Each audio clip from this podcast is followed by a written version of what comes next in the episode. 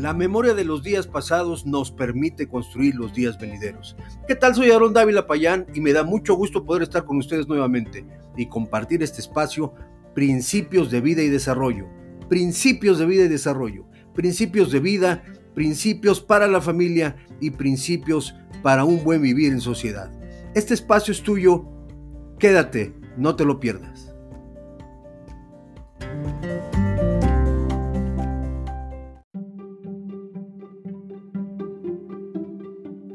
Estás escuchando Principios de Vida y Desarrollo con Aarón Dávila Payán.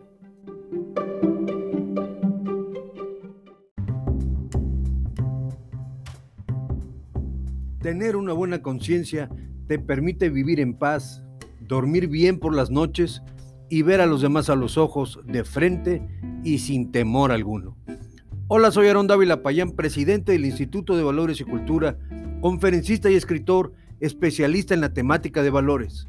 He viajado por diferentes lugares buscando compartir todo lo relacionado con los valores, el ejercicio de la ética y la moral, pero de una manera práctica y sencilla, que nos permita no tan solo entender los valores, sino verdaderamente recuperarlos. En esta ocasión hablaremos acerca de la mancha de la tora. La mancha de la tora. Esta es una historia que me gustaría contárselas, compartirla en espera de que sea de bien y que sea de edificación para todos. Y dice así, 20 empleados del servicio postal de un aeropuerto se dedicaban a una actividad lucrativa. Sustraían de los bultos de correspondencia que llegaban en los aviones dinero en efectivo y objetos de valor. Creyendo haber hallado un tesoro inagotable, siguieron esa práctica sin ser detectados durante mucho tiempo. Se sabía que había cosas que se estaban perdiendo pero no se sabía de qué manera. ¿Cómo descubrir a los ladrones? Alguien tuvo una idea. Regar sobre algunos sobres y paquetes de nitrato de plata, ponerlos en los bultos de correspondencia y enviar esa correspondencia al aeropuerto donde se efectuaban los robos. El nitrato de plata es una sustancia química que mancha los dedos y no es fácil de borrar. Y así se hizo. Los 20 hombres, como si nada, continuaron con su actividad ilícita. De pronto, notaron las manchas en los dedos, manchas marrones, intensas, que no salían ni con el agua, ni con jabón, ni con ninguna otra cosa. Esa era la prueba que los inspectores esperaban. Las manchas descubrieron a todos y cada uno de los delincuentes. El delito mismo que cometían había dejado en sus dedos las manchas de la toras. No había forma de que pudieran negar su fechoría y todos fueron procesados. Mire usted, esta es una historia popular que nos enseña algo muy importante y quiero compartírselos en esta ocasión. Hay una ley indefectible que nadie puede burlar. Es la ley que declara que el hacer el mal siempre deja manchas. No siempre serán manchas de nitrato de plata, o de polvo de carbón o de tinta indeleble, pero la mentira, la corrupción, lo deshonesto va manchando el carácter, la conciencia y el corazón de las personas. Y así como lo hace el nitrato de plata, deja también su mancha de la tora en la vida de todo aquel que infringe las leyes morales y olvida hacer el bien. En el 2015, un policía bancario mexicano de nombre Sergio Ángel Soriano Buendía realizaba sus labores de vigilancia en el estacionamiento de una tienda de la Ciudad de México. En cierto momento, se percató de un bolso tirado en el piso y al revisarlo, descubrió que el bolso llevaba dinero en efectivo por un total de 42 mil pesos. Sin pensarlo dos veces, el oficial Sergio devolvió la bolsa al personal de la tienda que tenía más cerca y este a su vez localizó a la dueña del bolso. El acto de honestidad de este hombre fue reconocido por la Secretaría de Seguridad Pública y por supuesto por la dueña del bolso y su familia. Me llama la atención la respuesta del oficial cuando se le preguntó la razón por la que, por la que entregó el bolso con el dinero. Él dijo, solo cumplí con mi deber. Pero, la real, pero lo que realmente le impulsó a devolver el dinero, según sus comentarios, fue la educación que recibió en casa, los valores sembrados en su corazón. El oficial Sergio expresó, Todo viene desde la casa. Fue mi madre quien me inculcó principios morales muy elevados. Efectivamente, los valores y principios que recibimos en casa son los que nos forman como individuos y son también los que nos permiten tomar las decisiones correctas cuando es debido hacerlo. Alexander Pope decía, un hombre honesto es el trabajo más noble de Dios. Yo me quedo con esto. Un hombre honesto es un tesoro invaluable es uno que es capaz de defender sus actos con su propia vida si es necesario.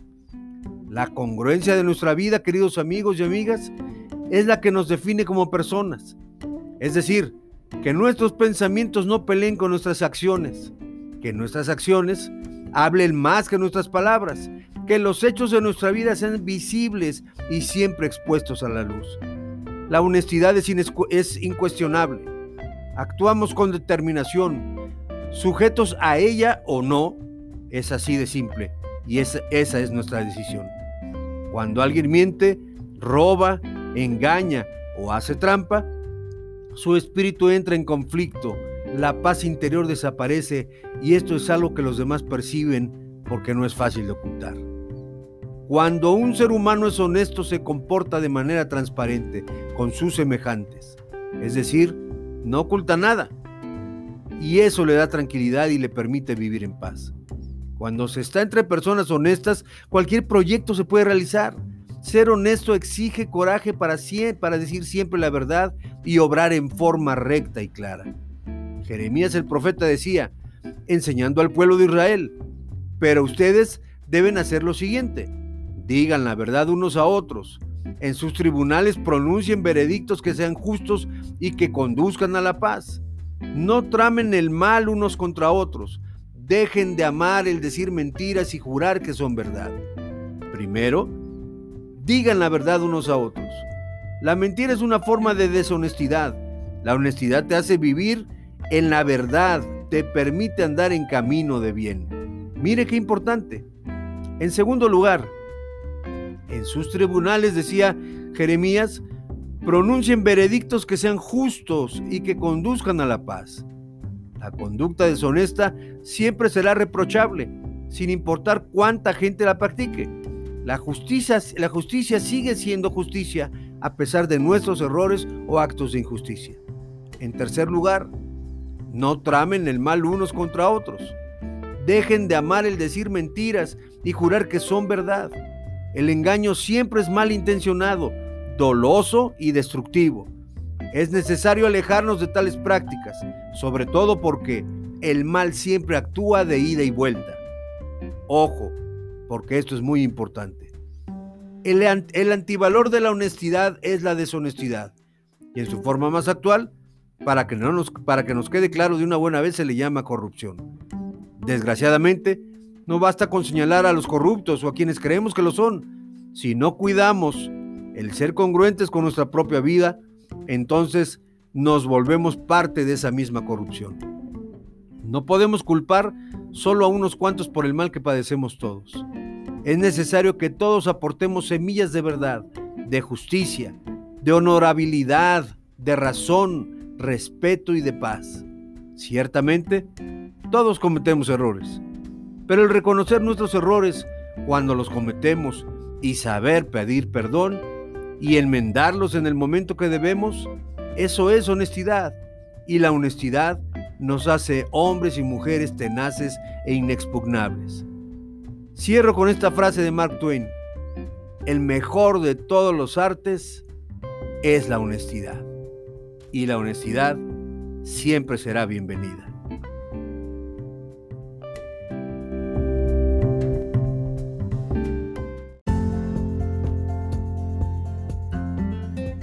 Muchas gracias por tu tiempo. No olvides visitar mis redes sociales, donde encontrarás diariamente mensajes que aportarán bien a tu vida y la de tu familia. Búscame en Facebook e Instagram como Aarón Dávila Payán y en Blogger como principios de vida y desarrollo.blogspot.com. Me encantaría escuchar tus inquietudes.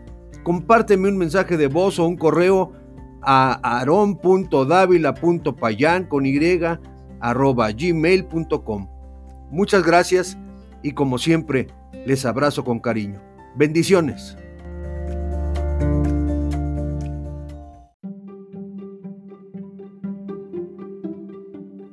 Esto fue Principios de Vida y Desarrollo con Aarón Dávila Payán.